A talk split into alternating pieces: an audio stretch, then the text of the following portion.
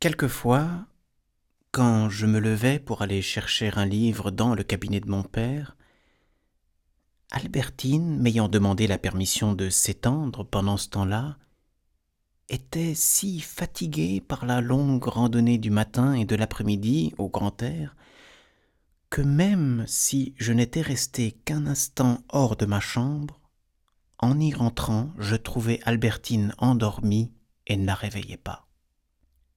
Étendue de la tête aux pieds sur mon lit dans une attitude d'un naturel qu'on aurait pu inventer, je lui trouvais l'air d'une longue tige en fleurs qu'on aurait disposée là. Et c'était ainsi, en effet. Le pouvoir de rêver que je n'avais qu'en son absence, je le retrouvais à ces instants auprès d'elle comme si en dormant elle était devenue une plante. Par là, son sommeil réalisait dans une certaine mesure la possibilité de l'amour. Seul, je pouvais penser à elle, mais elle me manquait, je ne la possédais pas. Présente, je lui parlais, mais était trop absent de moi-même pour pouvoir penser. Quand elle dormait, je n'avais plus à parler. Je savais que je n'étais plus regardé par elle, je n'avais plus besoin de vivre à la surface de moi-même. En fermant les yeux, en perdant la conscience, Albertine avait dépouillé l'un après l'autre ces différents caractères d'humanité qui m'avaient déçu depuis le jour où j'avais fait sa connaissance.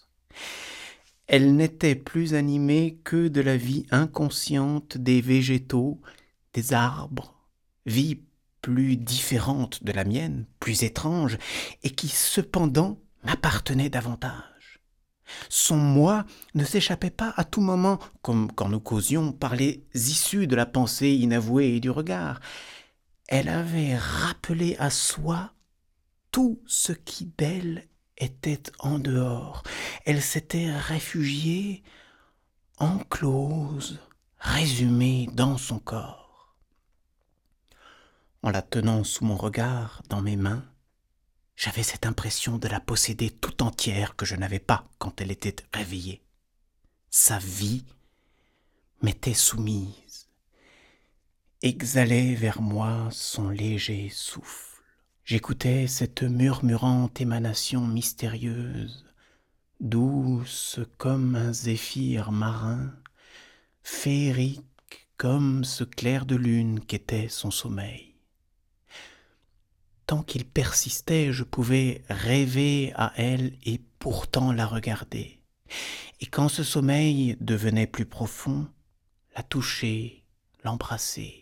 Ce que j'éprouvais alors, c'était un amour devant quelque chose d'aussi pur, d'aussi immatériel, d'aussi mystérieux que si j'avais été devant les créatures inanimées que sont les beautés de la nature.